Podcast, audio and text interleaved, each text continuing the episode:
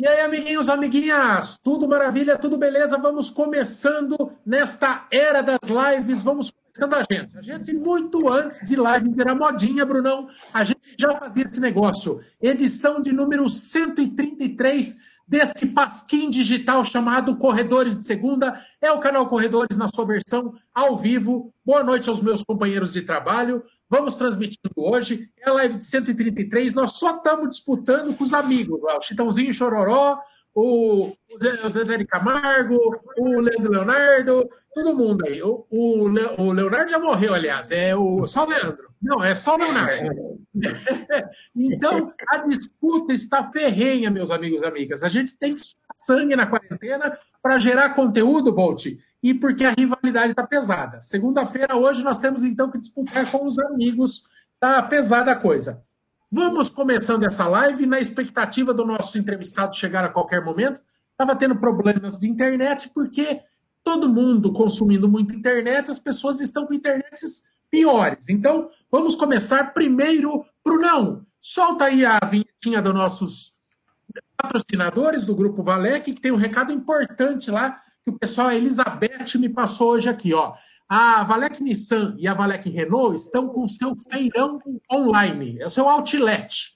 Outlet digital, Bolt, não é fraca coisa não. E, ó, tem várias comunidades, você não precisa se preocupar com o pagamento. Pagamento, para quem quer comprar o seu Nissan ou o seu Renault lá na Valec, primeiro pagamento para daqui 120 dias. Não vai nem vai nem mais coronavírus quando você paga a primeira do carro. Então, é um bom momento definitivamente para comprar na Valec. É atendimento com delivery, toda a comunidade do mundo.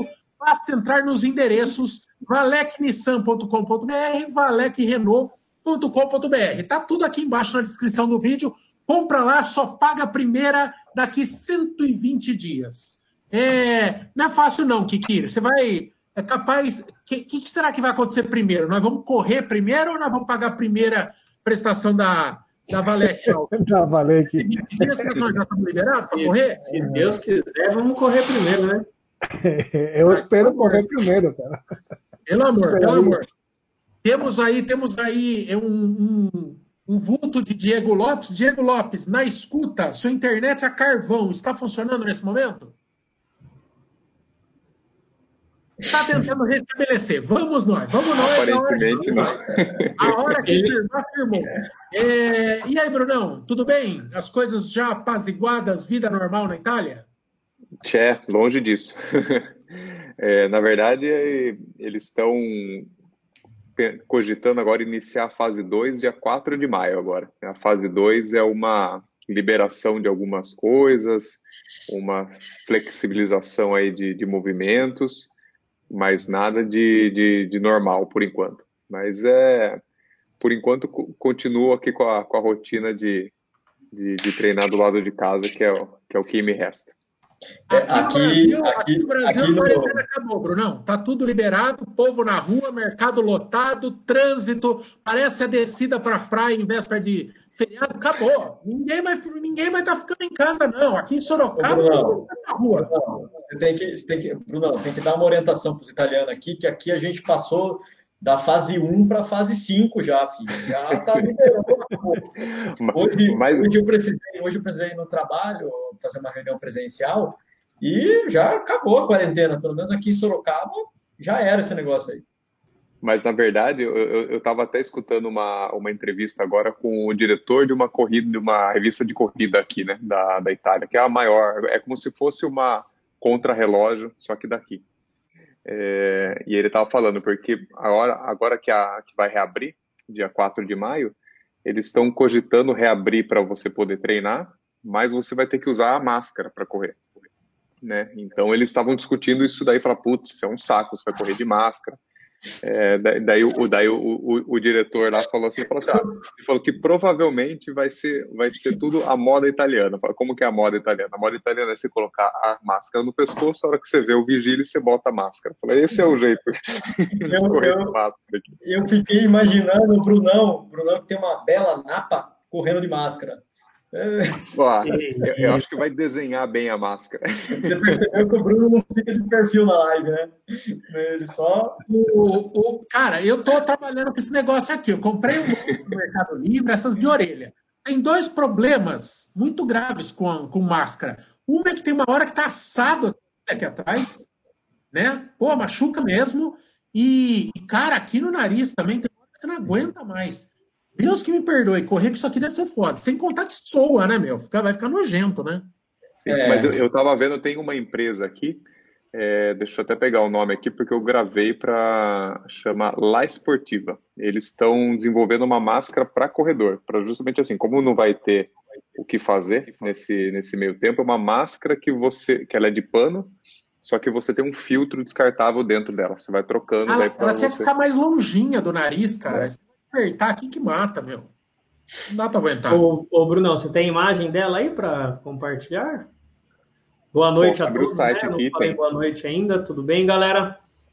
Boa noite, Mambinha. Mambinha, você tá com você tá com um veículo novo aí na garagem, parece? Graças a Deus, fui agraciado com uma bikezinha nova. Agraciado o quê? Você ganhou? Como Não, foi? né? Ganhei de mim mesmo. Esse mês Recebidos. Recebidos. Recebidos. É, fala graciado, parece que chegou numa, numa caixa com laço para você, pô. Recebidos do, das economias do GCE. E é. e é a preparação para o Iron 2021, né? Se Deus quiser, 2021, tudo retornando ao normal aí.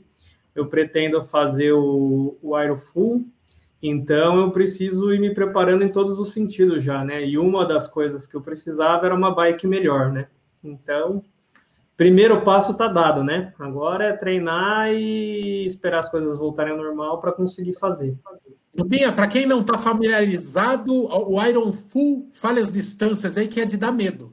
De dar medo? É 3,8K de natação, 180 pedalando e 42K correndo.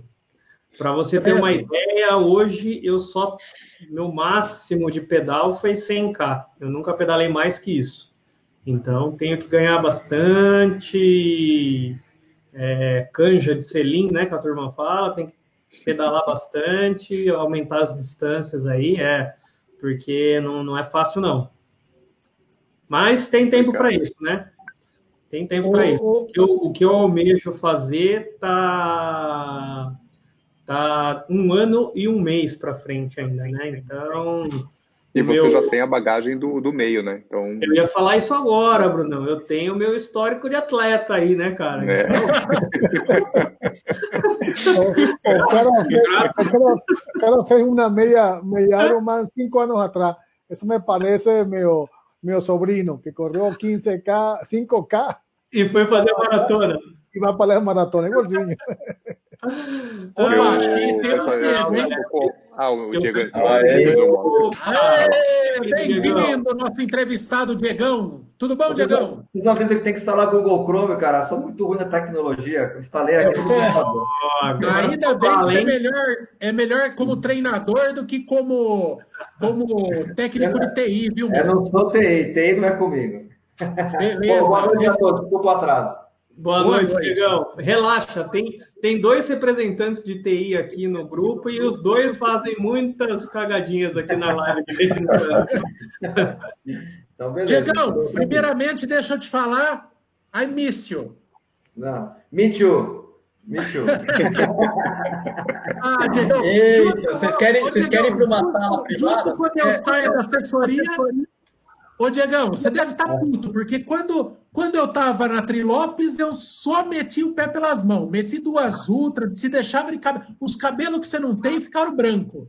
Aí, a hora que eu saio, um ano sossegadinho, não dá para me, não dá para me meter em confusão nenhuma, não dá para correr prova nenhuma. É, aí fica fácil, né, meu? Não, mas a nossa relação não ia ter graça, Michael. A nossa relação foi formada em função de desafios assim incríveis. É então... Diegão, muito bem-vindo. Muito bem-vindo à nossa live. Já de antemão jogamos aqui o convite para a galera que está no chat aí e tal, fazer suas perguntas, porque nessa época aí que está tudo comprometido, né? A participação em provas e treinos, tem muita dúvida sobre preparação, sobre como isso afeta e tal. Diegão, como que está sendo lidar com o desespero dos alunos? Todo mundo sabe que corredor é desesperado, é um bicho afobado, ansioso. Como é que está sendo sem treinos presenciais, sem objetivos concretos? Ninguém sabe quando vai ter prova. Como é que está sendo lidar com este público da corrida? Bom, na verdade, assim, antes de falar de corrida, a gente fez uma análise geral de como é que é ser o dia a dia de cada atleta, já que a rotina de todos, em função de filhos em casa, ou então home office, para quem empreende qualquer segmento, mudou muito aí a logística da empresa onde a pessoa atua, em função de várias normas e leis que foram colocadas para o comércio como um todo. Então, a gente conversou muito com os alunos nessa parte de como é que ia ficar a rotina de cada um, e em cima disso, a gente tentou traçar uma estratégia como, como se fosse um tutorial, um protocolo. Então, por exemplo, assim, treinos agora são assim, visando uma manutenção. Eu acho que quanto menos o atleta perder, assim que essa fase passar, ele voltar à rotina dele, esse é o grande ganho. Acho que não tem que pensar agora muito em performance, em querer fazer treinos assim, ou com uma intensidade elevada, ou com um volume muito grande, visando alguma coisa que está muito distante e assim, uma, as provas do segundo semestre estão em xeque também ainda, porque a gente não sabe o que vai acontecer, ainda mais com as provas longas, se vai dar tempo das pessoas voltarem à rotina, treinarem, a gente estabelecer aqui é, vários locais de treinos no Brasil como um todo para que as provas possam acontecer com uma qualidade boa, enfim. Então a gente traçou várias estratégias para tentar fazer com que o atleta se motive através de aproximações virtuais. Aí a gente tem várias ferramentas de Skype, Zoom, é, WhatsApp, vídeos, enfim, e através de treinamento onde as pessoas possam fazer na casa delas, o que elas possam fazer de estrutura onde elas encontram assim na, na residência delas, com escada, quem tem um espaço maior, exercícios funcionais, trabalho estacionário, enfim. E assim, sem querer já polemizar, já polemizando, já que existe muita, houve, houve muito comentário sobre correr na rua, não correr na rua, até mesmo eu gravei um, uma matéria aqui, né, que o Michael me convidou sobre lance de correr dentro do apartamento, enfim. O que eu acho assim, o que eu acho é que, até vou me colocar eu como exemplo, você quebrar uma rotina que eu faço há 30 anos, quer dizer, eu corro há 30 anos. Então, se eu quebrar essa rotina em função de qualquer é, pandemia, isso também teria uma, um mal grande para mim de eu quebrar essa minha sequência e a minha atividade física.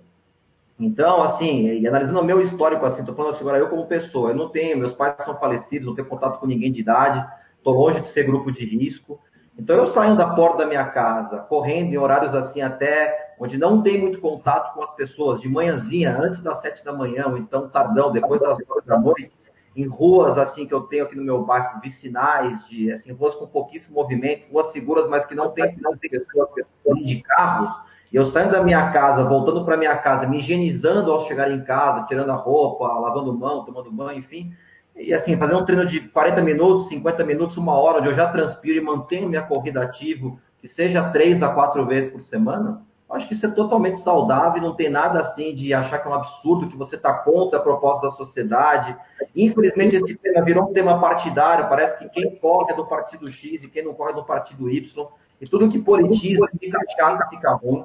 Acho que é um tema muito sério para você ficar politizando. Acho que começou de uma forma errada das pessoas que comandam nosso país, de não se entenderem e começarem a discutir. Isso irradiou para a imprensa como um todo, que também teve as suas tendências de apoiar uma linha X ou uma linha Y, e cai na sociedade onde ela é refém.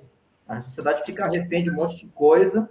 Então, acho que assim, para o corredor como um todo, que tem o hábito dessa consciência de correr sozinho em horários distante da muvuca, não vai querer correr tipo 11 da manhã ou 3 da tarde, e, e sair da sua casa, indo até a sua casa, sem se deslocar até um local de carro, eu acho que é totalmente saudável e recomendado.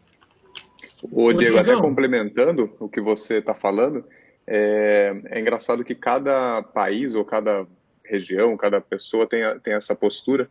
E eu estava vendo aqui na, na Itália, no geral, a postura está sendo a mesma do Brasil. Eles estão meio que julgando corredores, principalmente onde foi o foco ali na, na Lombardia. Né? Aqui, onde eu moro, não, não tem tanto problema. É mais uhum. tranquilo. Mas é para você ver a postura, né? Na Inglaterra tem uma, uma cidade é, no, no, sul, né? acho que é Brighton. Eles fizeram o que, que eles fizeram? Tem uma estrada. Como as pessoas não estão podendo se movimentar, é, eles fecharam a estrada justamente para não ter trânsito de carro, as pessoas não se movimentarem para lá e para cá. Eles fecharam a estrada para as pessoas poderem praticar atividade física mais tranquilas e longe do centro da cidade. Então, assim, é uma, é uma diferença de mentalidade gigantesca, assim, né? Lá eles estão incentivando as pessoas a manterem atividade física. É, eu acho que assim, primeiro que foi uma, é uma novidade para o mundo, quer dizer, ninguém esperava isso. Quer dizer, eu assim, eu assim, pegando a minha área específica, eu jamais imaginaria nessa vida não ver uma Olimpíada. Quer dizer, é uma, algo assim que para mim, assim, eu nunca imaginei. Só se tivesse uma terceira guerra mundial, não sei como, mas assim, imaginar que não teve uma Olimpíada é algo assim que eu, até hoje eu acordo não, não consigo assim cair na real.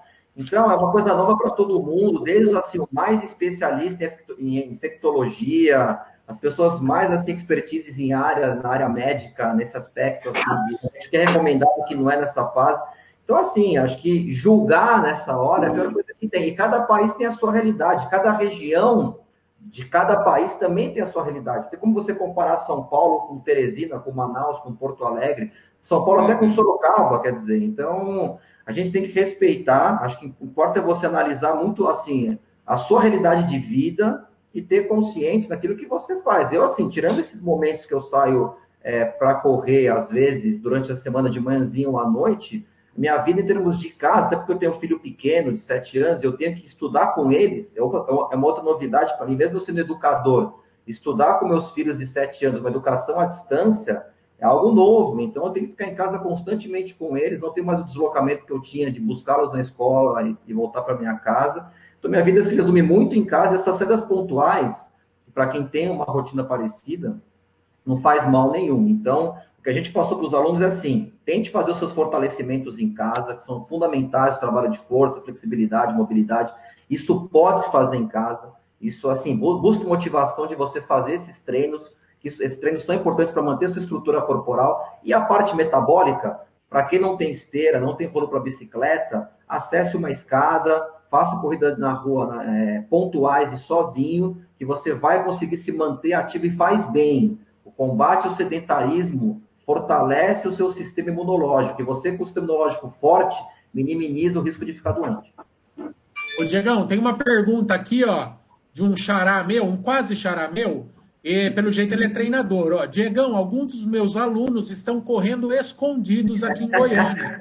Como estão seus alunos aí? Diegão, enquanto assessoria, é, qual que é a tua orientação? É essa mesma para os teus alunos? E tá rolando aí? Tá tendo que botar um sniper na, na rua de cada um aí para eles ficarem? Como é que tá sendo? Vou fazer igual o governo da Filipina, né? O presidente fala que quem sair na rua é para atirar, quer dizer. É absurdo, né? Mas, enfim, é, eu acho que assim, a gente fez um trabalho que nem eu repito, de consciência. A gente sabe que tem alunos que estão correndo na rua. Eu não vou condenar ninguém a correr na rua, que eu acho que assim, você correndo na rua, que nem eu falei, treinos de manutenção, ritmo leve moderado, de meia hora a uma hora, dependendo do nível físico de cada aluno, de duas a três vezes por semana, acho que essa é a ideia. Assim, o que a gente condena e a gente fica sabendo, que eu falo, nunca esconda algo do professor. Eu aprendi isso na escola. O professor está sempre um passo à frente de qualquer aluno. Então, querer correr 30 quilômetros, querer fazer treino de intensidade, 10 tiros de mil, e preocupado com performance, coisa que vai ter Ironman em agosto, vai ter, vai ter em julho, vai ter maratona em setembro, Major Marathon, cara, baixo, baixo, não é essa a ideia. Até eu acho que quem visa isso, sinceramente, com todo o respeito, de novo não querer julgar, mas chega a ser um egoísmo com a situação que estamos vivendo. Então, assim, faça a sua atividade física visando manutenção e a sua saúde. Sua saúde é o seu maior patrimônio. Então, assim, performance, por enquanto, esquece. E, aí, assim, o aluno que segue essas recomendações de manutenção, a gente não condena ninguém. Corra na rua, sozinho, ou então com seu marido, com a sua esposa, a pessoa que vive com você. Não pode fazer, ah, marcar com a galera, 10 neguinhos correndo junto na rua. Isso é errado. Mas você correr sozinho, não tem o porquê de condenar e nem julgar.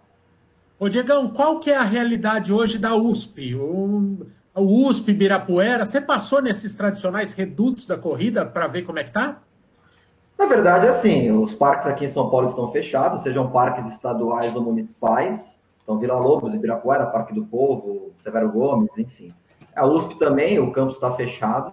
E assim, uma coisa que eu estou percebendo, que é um efeito que eu acho que até vai ser um efeito positivo para o nosso segmento, né? Já que a gente trabalha no mesmo segmento desse mundo running, é que a quantidade de pessoas que estão correndo, que não corriam antes, em função de academias fechadas, estúdios de pilates, crossfit, funcional, spin, tudo fechado, e acabaram assim, tendo somente a rua como válvula de escape, então a quantidade de pessoas que estão começando a correr em função da situação estão aumentando.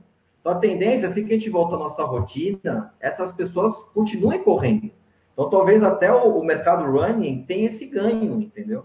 É uma coisa assim, eu vejo, eu, como eu moro num bairro muito bom aqui em São Paulo, perto do Vila Lobos, aqui na Vila Leopoldina, às vezes eu saio, pego ali a, para quem conhece aqui a região, Fonseca Rodrigues, Pedroso de Moraes, para Lima, que tem aquela ciclofaixa permanente, que nem, por exemplo, domingo, N pessoas correndo e até pedalando, e até abrindo parênteses, acho que o ciclismo tem o risco de um acidente. E a última coisa que qualquer pessoa quer, é, devido à situação hospitalar hoje, é recorrer a um hospital. Então, você tem um acidente na bike, aí machucar, tem uma fratura que você tem que ir até o hospital, o ciclismo, isso até é um dado estatístico, né? É um esporte que potencializa mais acidentes. Mas a quantidade de gente fazendo corrida, pedalando, se movimentando nesse calçadão que tem, num dia lindo que foi domingo, é gigante.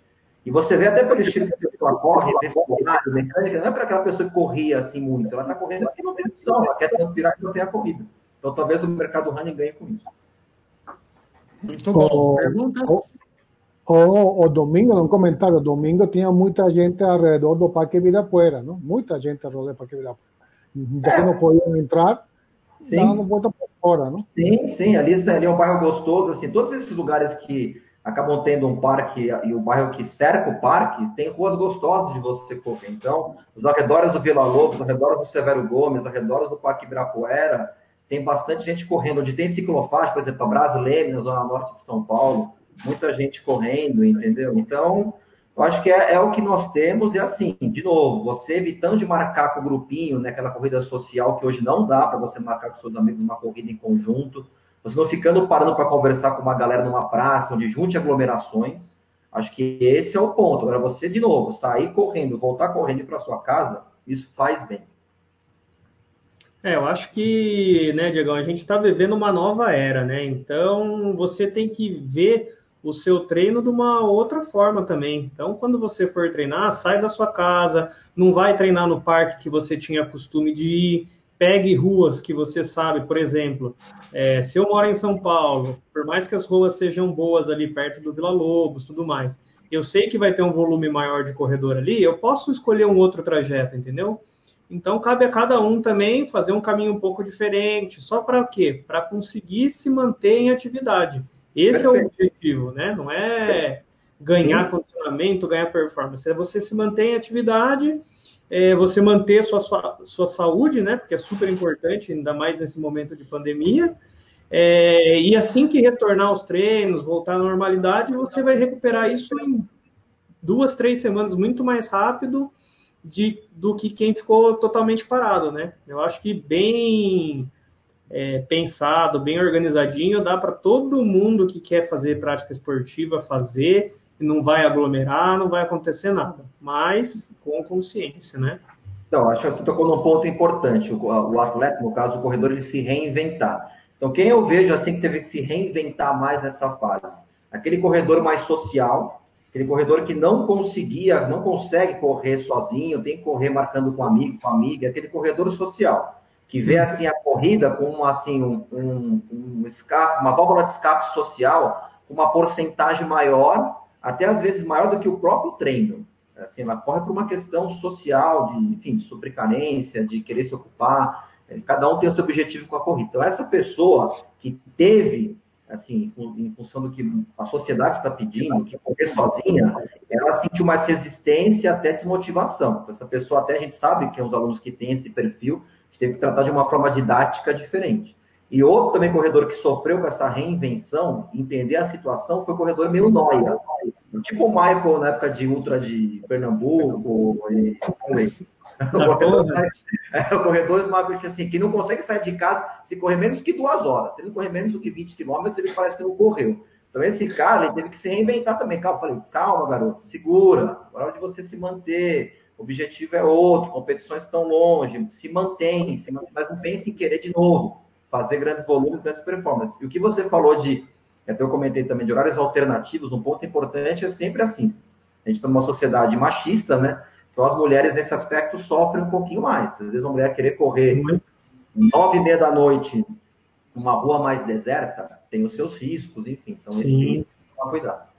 Ô, Diegão, tem uma pergunta interessante aqui que eu não lembro o autor. Foi no nosso chat, mas serve para todo mundo. Ele fala a partir de quanto um treino começa a afetar negativamente a imunidade. A gente sabe, por exemplo, que é comum as pessoas que correm uma maratona ficarem gripadas depois, ou mesmo naquele último longão da maratona, as pessoas adoecerem, ficam com medo de não poder correr a maratona e tal. Então tem isso aí também. Você falou, quer dizer, a manutenção da corrida te deixa mais forte, mas o exagero também pode baixar a imunidade, né? Sim, é um dado meio que genérico, meio que geral, mas tem a sua fundamentação fisiológica, é que é, três horas, mais do que três horas de corrida por semana, já começa, em termos de saúde, a ter outros objetivos. Então, quando você começa a passar de uma hora de corrida, isso é muito relativo também de corredor para corredor, mas mais uma hora de corrida, onde você começa a ter efeitos fisiológicos diferentes, você começa, por exemplo, a exigir uma reposição durante o treino, você começa a ter outros sintomas relacionados ao treino, começa a ter é, fadiga muscular, você começa a ter um pouco mais de dificuldade respiratória, você começa a ter, a, ter uma transpiração um pouco mais é, forte, dependendo do, do, de fatores externos do clima, né? Local que você está correndo. Então, quando você começa a passar de uma hora e você vê que você quer se estender mais realmente, ficar longe de uma hora e começar a se aproximar de uma hora e meia para duas, esse tipo de treino pode te levar a uma exaustão pela duração e minar o seu sistema imunológico. Ainda mais se você não souber se repor durante, você fez uma reposição ruim antes, e se você não se repor depois. Aí é um, um foco muito nutricional.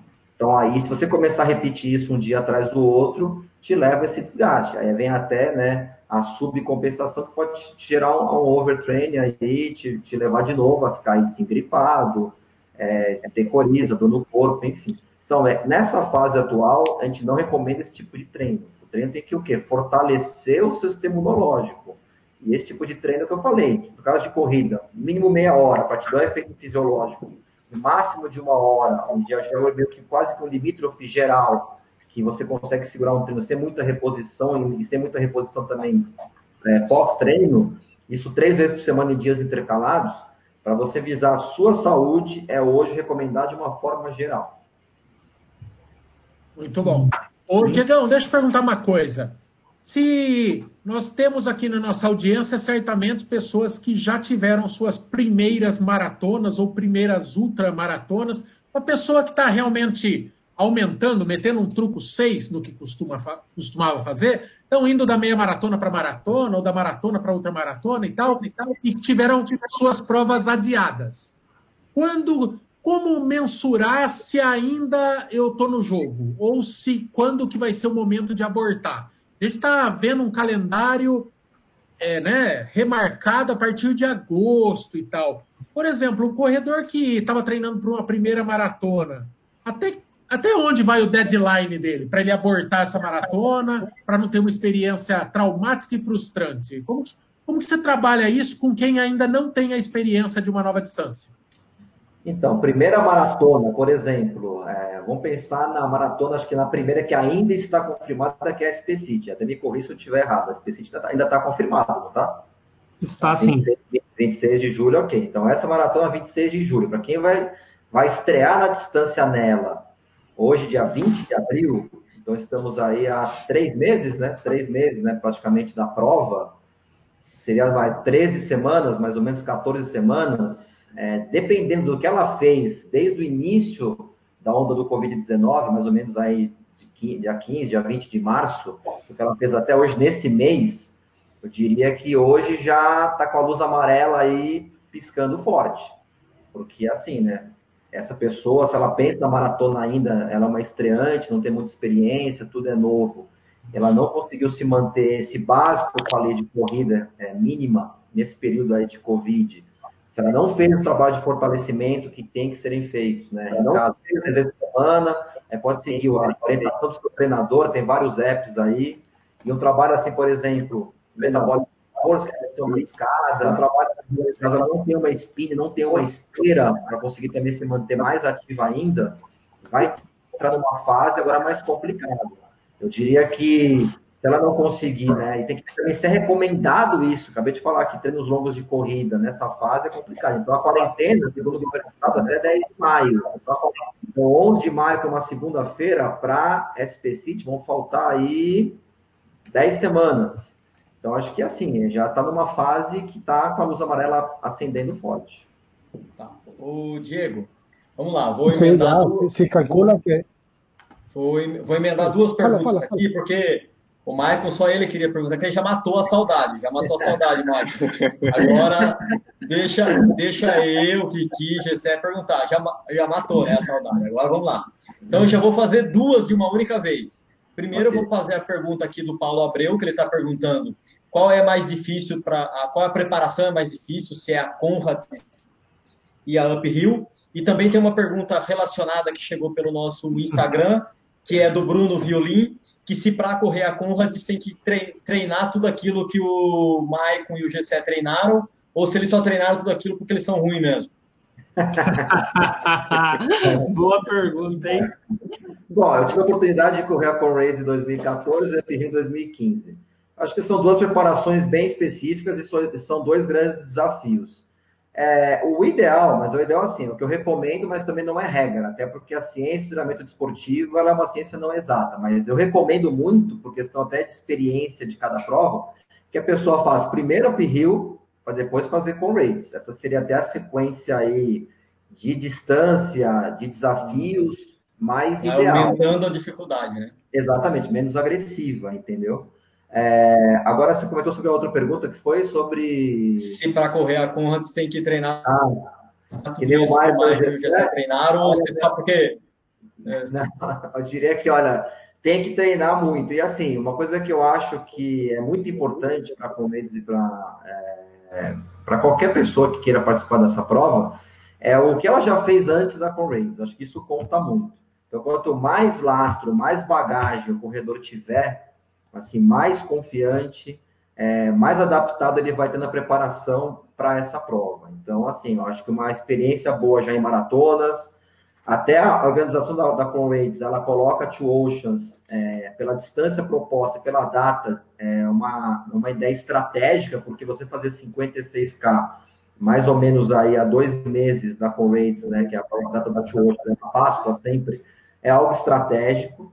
Então, quem tem experiência já boa em maratona, maratonas assim, também muitas, muitas maratonas que envolvam assim, o desafio da maratona, não tanto o recorde pessoal no tempo. Uphill um exemplo, a muralha outro. Isso te dá mais confiança, mais bagagem, mais lastro, mais lastro para que você possa fazer uma corrente com mais qualidade. Não que seja um, um impedidor de você fazer a corrente bem com menos experiência.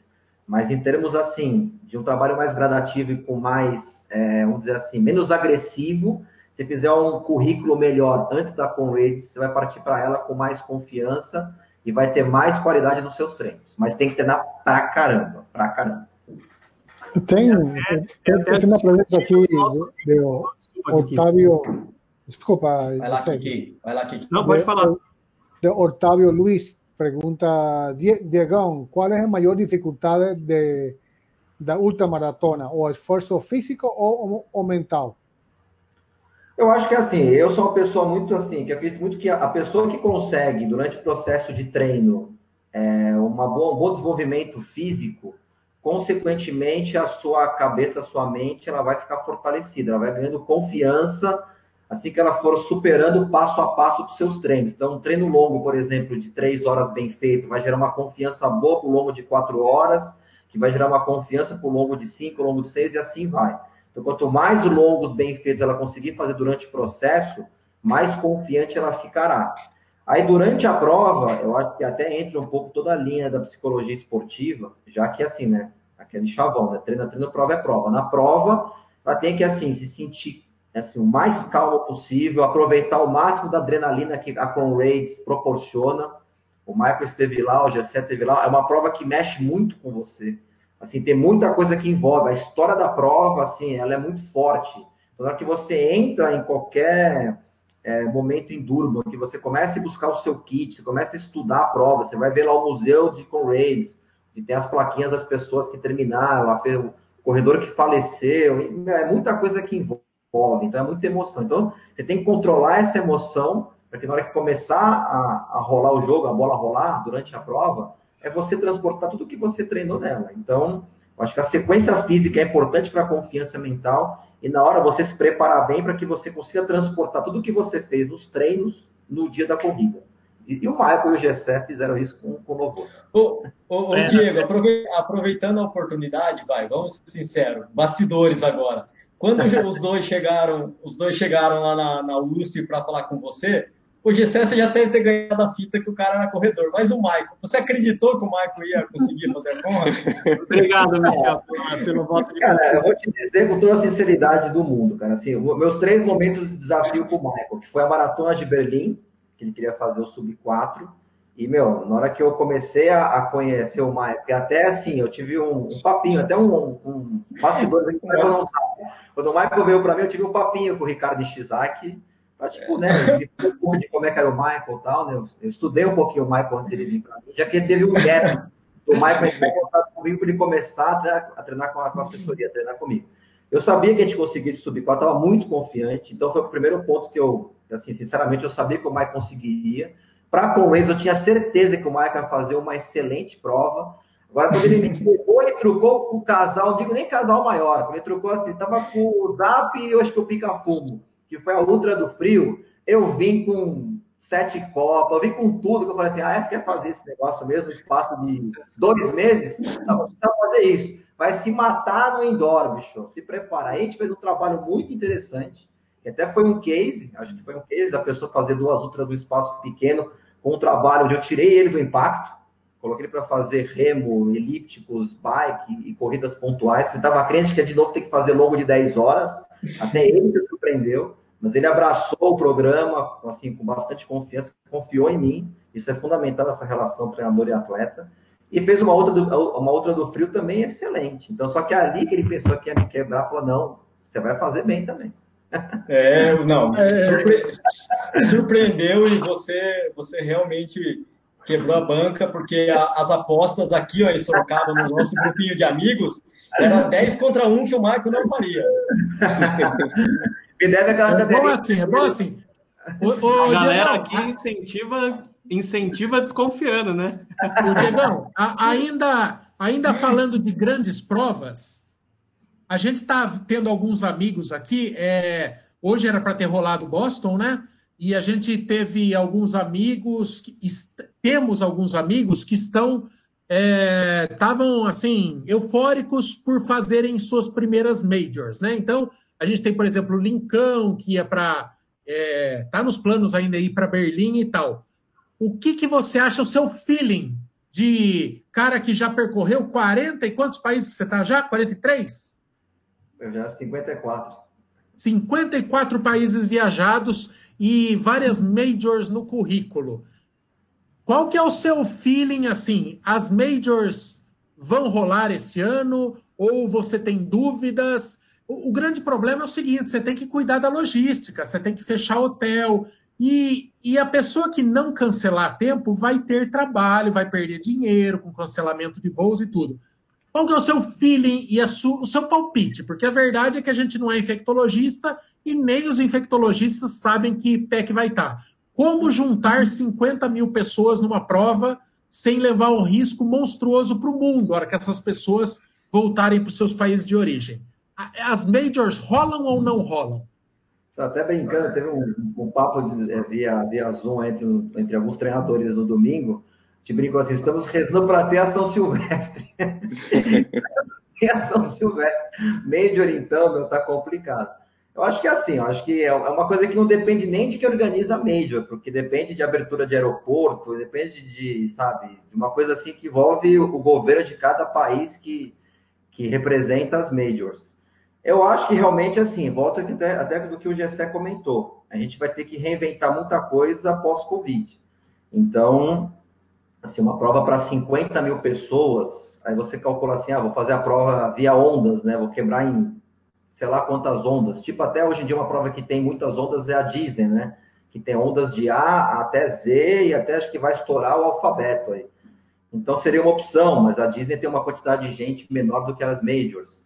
Então, sinceramente, eu, eu acho que em, tem, em, em, termos cronológicos, visando assim setembro, outubro, eu acho que se Deus quiser a gente vai conseguir. Só que em termos de logística de prova, eu sinceramente hoje eu não consigo assim ver algo diferente do que você sabe reduzir gente, quebrar a prova em várias ondas, é, quebrar em assim, vários horários, estender para tipo vários horários de manhã até atravessar períodos. Eu acho que assim, quem organiza esses eventos vai ter que buscar, já deve estar buscando com certeza, né? N ideias para que a prova possa acontecer. Agora, assim, vendo o transcorrer daí de, do mundo como um todo, acho que em termos cronológicos, as maratonas de setembro em diante, ainda mais no final de setembro, na segunda quinzena, eu acho que tende a elas ocorrerem, se Deus quiser. Eu estava vendo, Diego, até, até complementando aqui e botando um, um pequeno, espero que um copo de água fria, não um balde, mas eu estava assistindo uma entrevista agora de pouco, né, de um do diretor de uma revista de, de, de corrida daqui, né, que é, que é uma equivalente a contra-relógio, só que daqui. E, e ele sente assim que para esse ano major e prova grande não vai rolar. Esse é o feeling dele. Ele também não tem informação privilegiada, uhum. mas, por exemplo, aqui, é, a meia maratona de Bolonha, que é uma grande prova para Itália, já foi cancelada, e ela é em setembro. Ela foi cancelada essa semana. É, então, ele acha que isso pode ser um efeito dominó para as provas do, do outono, né? do, do, do fim de setembro para frente. É, eu não descarto. Até gente falou brincando da São Silvestre, mas é uma brincadeira que tem um fundo de verdade eu não descarto, entendeu? E é uma coisa, assim, terrível. Eu acho que as maratonas do Brasil têm uma outra realidade. Então, assim, em termos de treino para o maratonista, caso ele queira muito fazer, não sei até que ponto, por exemplo, maratona de, de Florianópolis, ou mesmo Porto Alegre, que foi para novembro, né? Tem uma quantidade de gente menor, a pessoa possa transferir, fazer só para não perder a distância, pelo menos. Mas eu acho que médio realmente, assim, na verdade, é, eu falei em termos cronológicos ter a prova, é, mas assim, é muito mais como um entusiasta, uma pessoa que trabalha com esporte, sem querer também que um evento desse potencialize contaminados, enfim. Mas é, eu sei que a dificuldade é gigante. É, muito é, grande. Ele, ele acha que a, que a decisão vem de cima, assim, vem de governo, fala assim, ó, não vai rolar isso e, e e pronto. Não vai nem depender do organizador da prova, no caso é, de Major, né, de uma maratona de Nova York, por exemplo. Concordo, até porque assim são provas, são eventos oficiais das cidades e tem um, um quê de, do governo assim, é, tem uma jurisdição, né, de poder permitir, não permitir. Isso tem a ver sim. Ô, Diegão, e tem uma coisa também, é, o, o, o, o que envolve né, a questão de estrutura. A Conrads, estranhamente, ainda não cancelou. Então, ela, eu não sei exatamente, porque esse ano a gente já não ia, mas ela, ela deve estar em junho, né? Que é a tradição dela, e não cancelou ainda, oficialmente. E cancelou, não cancelou? Cancelou, não. Ela, ela, ela não vai ocorrer na data original, mas eles não estipularam uma nova data ainda. Ah, mas, ele, mas é o pessoal. Que na data original não vai ter a prova. Adiou, ah, mas tá. não cancelou, né? É, adiou. Mas o, mas o pessoal, o pessoal lá do grupo de brasileiros que ajudaram a gente pra caramba na época da Conrads, né? Um grupo de WhatsApp que só tem Conradeiro, eles já estavam falando de voo saindo a 6 mil reais, né? Então, quando é a nova data prevista da prova? Então, assim, uma, uma viagem que a gente pagou 4.500 com tudo, com voo, com hotel, com alimentação. Então, assim, tem esses, esses outros empecilhos. Vai encarecer, vai tirar o brilho dessas provas. Né? Vão ser provas que, assim, se acontecerem, vai ser para acontecer, mas é óbvio que vai ter um impacto muito grande em público que vai conseguir ir, é, aumento de cancelamentos, até por questão financeira, né? Não, sim, tanto é que ah. o segmento do turismo é o segmento que, ah, se não for o mais atingido, é um dos mais. Tanto é que, assim, a gente conversando com pessoas que trabalham nesse segmento, eles estão pensando no reaquecimento só, no, no caso aqui no Brasil, no verão, no final do ano, visando 2021. Tanto é, eles estão tentando já amarrar pacotes para as pessoas fazerem de março até junho de 2021, tentando pagar agora num preço super barato para ter capital de giro, mas é um segmento que está realmente assim, foi o mais afetado e tudo que envolve o segmento do turismo, quer dizer, desde aeroporto, companhias aéreas, hotéis, agências, a pessoa que leva a sua mala, toda a parte de mobilidade, taxistas, Uber, tudo, quer dizer, então é, é complicado.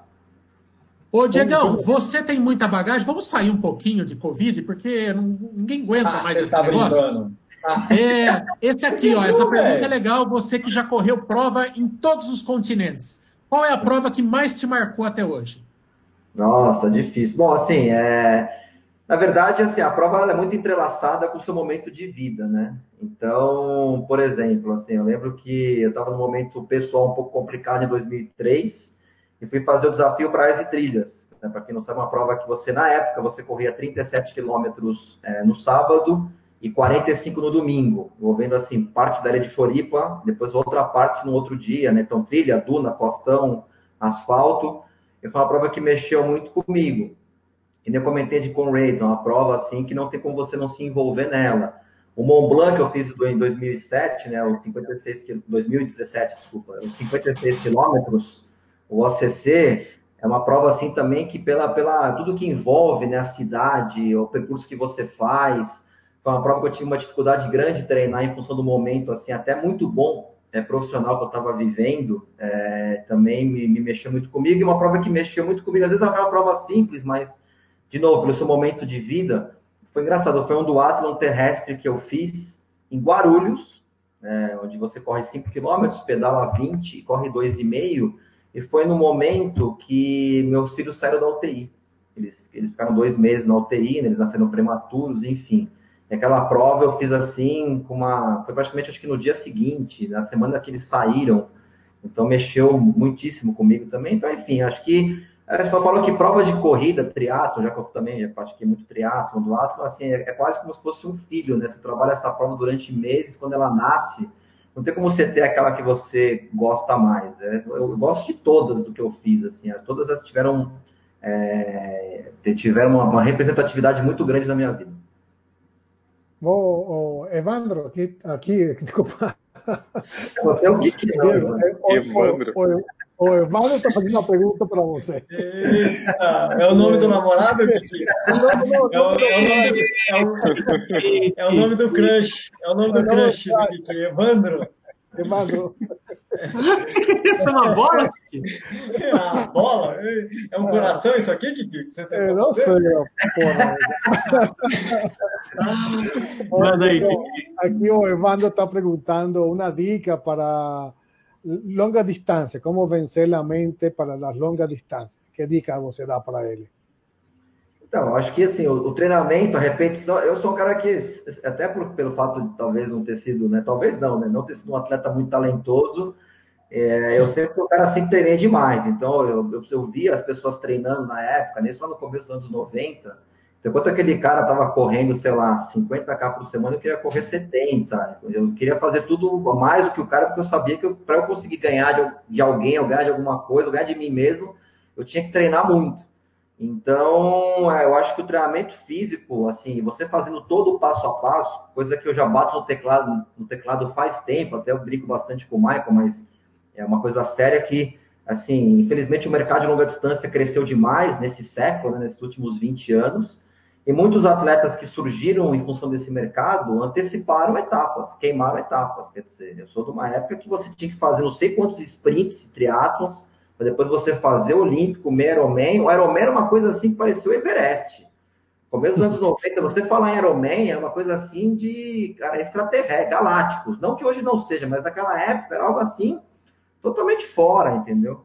E mesmo maratona, no começo dos anos 90, você tinha uma demanda de corredores maior, só que era um outro conceito de maratona, porque você tinha muita prova boa de 10 quilômetros, de 15.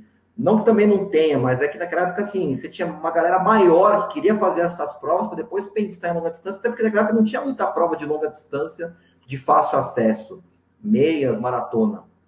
Então, se você fizer o processo etapa por etapa, para chegar até uma, uma longa distância, uma prova longa, uma meia maratona já é uma prova longa, mas prova de 30 km de corrida, montanha, meia maratona, faça o passo a passo, que a chance de você errar vai ser bem menor. Se você for direto com uma prova longa, sem ter um, um, um respaldo em distâncias curtas, a chance de você errar é maior. E uma tese que eu falo, que é uma tese que eu bato muito na tecla também, assim, muita coisa que eu passo para os atletas, eu me coloquei como um cobaia, fiz em mim. Eu acho que você fazer assim, extrair o máximo que você possa, uma prova de 10 quilômetros, conseguir o melhor tempo da, que você consiga, chegar próximo do seu limite, potencializa uma meia forte, que potencializa uma maratona forte. Então, se você faz uma prova de 10K e está longe do seu limite, já quer saltar para a maratona, essa maratona tem que ser para você completar. E é o que eu falo, maratona existem três tipos de objetivos: você completar, você correr ou você competir. Então, o que, que você quer? Completar uma coisa. Se você for correndo e caminhando, você completa. Você põe o regulamento debaixo do braço ali para seis horas, faz em 5,50 e vai para o braço. Você completou. Agora, correr 42.195 metros, aí o buraco é mais embaixo. Você correu o tempo todo. Seja 5 por 1, 6 por 1, 5 tempo, não importa. Correr o tempo todo é, é diferente. E você competir maratona dói. Mas dói, viu? Dói. Aí é outra situação. Então, você, se você fizer o processo certinho, a chance de você errar é menor, até chegar a longa distância. Ô, Diegão, de repente pode ser um momento interessante para as pessoas recomeçarem, né? De repente, investir nas provas menores, para ir de novo uma escalada mais gradativa. Até quem é mais velho de corrida e deu umas queimadas de. Eu mesmo tô louco para correr. O meu sonho é correr uma prova de 10K hoje, porque diante das circunstâncias, de repente é uma oportunidade de voltar às origens, né?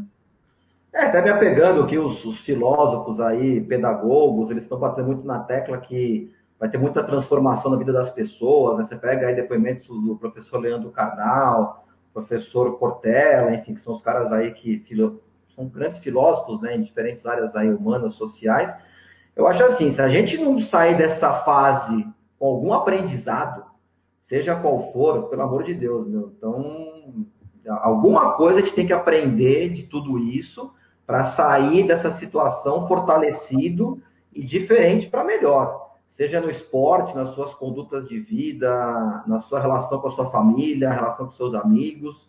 Que nem uma coisa que a gente fez muito, para quem acompanha a assessoria nas redes sociais aí, é, até foi, foi, a quarta, o quarto mutirão que nós fizemos nesse domingo, assim, já que não tem prova de corrida, vamos se ocupar fazendo alguma coisa para quem precisa. Então, nós fizemos quatro multirões com arrecadações com materiais de limpeza, alimentos não perecíveis, roupas, etc e nós doamos 29 de março para uma casa que atende idosos carentes, lá no extremo sul de São Paulo, perto da região lidosa da Boa Vista. Uma arrecadação também igual, onde nós doamos para o MACAC, que é uma casa de apoio a crianças carentes com combate ao câncer, que fica lá em Taboão da Serra. Fizemos uma terceira doação para uma entidade chamada Sopro de Amor, que repassou para uma entidade que atende dependentes químicos.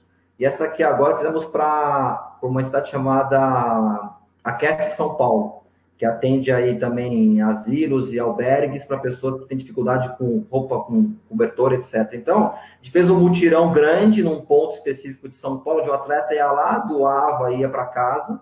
Nada a ver com corrida, mas a gente fez uma algo assim, já que você não está competindo domingo, que você vá até lá doar e volte, então repasse um, um dinheiro na nossa conta, a gente repassa para a instituição, e foi um sucesso total. Então, assim, a gente reverteu o nosso ocupação de trabalho, já que a gente trabalha muito de final de semana, nossos treinadores, para algo para a sociedade. Então, assim, a gente, a gente tem que aprender alguma coisa nessa fase. Se não sair reinventado para melhor, eu acho que aí mostra que você tem um, um espírito pequeno.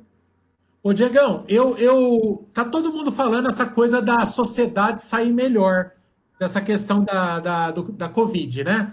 Eu tenho vontade, quando reabrir, quando a gente puder abertamente voltar a correr nos parques e tal, eu quero fazer um teste que eu queria saber se você acha que pode ser conclusivo. É um teste para avaliar a sociedade. Eu estou querendo ir na USP, atravessar correndo na frente dos ciclistas. Se eu não levar xingo, eu acho que a humanidade tem uma esperança. O que você acha? Cara, você vai estar numa qualquer canal Corredores aqui, né? Canal Corredores desse é, bom, primeiro que você está sabendo, está proibido de pedalar na USP depois das 7 da manhã, aos sábados. Então, se quiser fazer isso, que você vá muito cedo. Então, está proibido. Agora sim, cara, bom, vou falar sobre ciclista aqui agora, meu, sobre assim, passe aí toda relação, relação ciclista-corredor, ciclista-carro. Eu acho que assim, é, para resumir um pouco a sua brincadeira, Cara, o ciclismo é um esporte bom, você sabe disso, mas tá brincando. É um esporte assim, sensacional. A mobilidade urbana via bicicleta é algo incrível. Até porque eu tenho que nem, né? Vocês comentaram no começo, antes até do que quem tá. Eu tenho um, eu sou brasileiro colombiano, né? E Bogotá é uma cidade que é referência na parte de ciclorutas, né, montadas na cidade. Tem mais de 700 quilômetros de ciclovias, ciclofaixas em Bogotá. E o ciclismo é esporte número um lá, né? Tanto é que é, o Tour de France tem vários colombianos, enfim. Então, é uma ferramenta, assim, sustentável, excelente. Agora, a educação de alguns ciclistas, assim como a educação de alguns motoristas, educação de alguns corredores, quer dizer, meu, tem de corredor correndo errado também, na mão esquerda do carro, com fone de ouvido, enfim. É coisa que cabe a gente, a gente né, nós treinadores, até vocês pelo canal, tentarmos educar essas pessoas. Né? O, o, Diego, já que, já que você falou de bicicleta, tem, tem aqui uma pergunta no nosso Instagram que pergunta exatamente sobre a, a pessoa utilizar o pedal agora para tentar manter um pouco o, o, cardio né, nessa fase, porque a esteira menos gente tem em casa, mais uma bike ergométrica, mais gente tem. É útil, vale a pena? O que, que você tem a falar sobre isso? Não, bem útil, e até assim, foi uma alternativa que as academias, estúdios fizeram, algumas, né, de tentar ter giro de capital, porque elas elas estão fechadas, então elas alugaram as bicicletas dos estúdios delas, das, das academias, para alunos, fizeram um pacote trimestral de locação, foi uma ideia muito boa. Então, para quem tem isso, quem tem rolo, né? Normalmente o ciclista, o triatleta tem muito rolo e bota a bike ali e pedala. É uma excelente ferramenta. Tanto é que tem pessoas que se incomodam zero, não sei se o Gessé é um dessas pessoas, uma dessas pessoas, desses atletas, que pedalam tranquilamente duas horas, duas horas e meia em rolo, enfim. Então é algo. Tenho assim feito, que... bastante treino. Então, Você fez um ontem, né, Gessé? Você fez um ontem. Né? Hoje, já, hoje eu fiz 52K antes da live. Tem, Agora, tem... Com o, que, o que as assessorias têm feito também, né, Diego, é tem muitos usuários com o, muitos ciclistas com o Swift lá, né? É. Aquele aplicativo que simula percurso é, em, ao redor do mundo. Então a gente marca reuniões, aí sai o pelotão, sai todo mundo junto para fazer o treino. Aí é bem legal que a turma fala: ó, a gente vai aquecer 20 minutos. Aí vamos, vamos fazer 10 tiros de um minuto. E assim vai. Você, você tem um treino dentro da sua casa, todo mundo com um programinha. Quer ver? Deixa eu até pegar o nome aqui que eu esqueci. Discord é um programinha que é utilizado pelo pessoal que joga online. Então a gente consegue se comunicar, vai um falando para o outro, ó, oh, segura aí, você está indo muito rápido, tal. E a gente tem treinado assim, está sendo bem bem bacana. E passa rápido o tempo, você nem, você nem vê que passou duas horas na bike, duas horas e meia. Não, tanto é que nós montamos né, três treinos coletivos, né, até para tentar manter o atleta na nossa rotina, na rotina dele de treinamento. Toda, todas as terças e quintas às seis da manhã e aos sábados às oito horas da manhã. Nós não utilizamos muito o Swift, porque alguns atletas nossos não têm essa ferramenta. Para abranger todo mundo, a gente fez um sistema pelo WebEx mesmo. Então, todo mundo entra no computador, com o professor ali, ele passa todo o treino para os atletas, eu digo que você tem de, de, se aproximar com o treinador, de você ter contato com o seu grupo. Então, é uma ferramenta muito interessante, a gente recomenda bastante. Agora, pedal na rua, voltando à pergunta do nosso aí, é, assinante, ele, ele, eu acho que é assim, você fazer um pedal passeio de mountain bike, já que é uma bike mais estável, né, onde você consegue pedalar de uma maneira assim, menos agressiva, e você consegue ficar mais é, com uma estabilização melhor para pedalar, também um pedal aí uma hora, uma hora, uma hora e meia no máximo, só para você girar sem muito, muita intensidade de velocidade ou percurso muito técnico, até pode ser, mas assim, tem os seus riscos. Aqui é eu comentei sobre você evitar qualquer tipo de acidente para procurar um hospital. Muito bom. Amiguinhos, amiguinhas, vamos, vamos botar o Brunão para dormir? Coitadinho. Que hora que é aí, Brunão? Eu, eu já vi o curso dele passar ali chamando ele, hein? Não, não, era, era, era gato. o, são 3 e, 3 e 18 da manhã. É, não, vamos botar o Brunão dormir, que ele já tá com cara de soninho. Ô, Brunão, não vai, não vai, você, o Bolt, não vai rolar um herdeiro dessa quarentena para nós? Ah, não vai, né? Não. Não vai. Aí, cara, Bolt, essa espingarda aí. Aí é opção de vida, né, cara? A espingarda tá entupida, Bolt? Não vai ter herdeiro da, da quarentena? É, tem Não, gato, tô- tem gato, Tô tem dois só, gatos aí. só treinando, só treinando. Só treinando. Meu, se, é, o nome tá feito, é Covid. Cara, eu não, eu não duvido que, que a gente registre aqui no Brasil é, bebês com nome de Covid, de coronavírus, corona não sei o quê. Brasileiro é criativo, né, É cara? cor, cor, Coronelson, sei lá, alguma coisa assim. Vai ser Coronel, Coronelson. Essa, essa linha aí, eu não duvido. O brasileiro é, é- é criativo, né? É muito bom. Ô, amiguinhos, amiguinhas, o canal Corredores não para na quarentena, todas as terças e quintas com vídeos inéditos, desde quando isso começou. É, Inscreva-se no canal, ativa o sininho para receber notificações. Inscreva-se também lá, segue a gente no Instagram. Diegão, seu recado final, muito obrigado pela participação, foi muito legal como sempre. Bom, agradecer mais uma vez aí o convite. Michael, você tá no meu coração. Nem sei fazer coraçãozinho aqui com o dedo. Eu tô só ruim de coração de dedo. Você tá aqui, ó, no meu coração. Todos vocês, agradeço bastante. Quem quiser mais informações, seguir a gente nas redes sociais. O meu Instagram é o Diego Trilopes, tudo junto, né?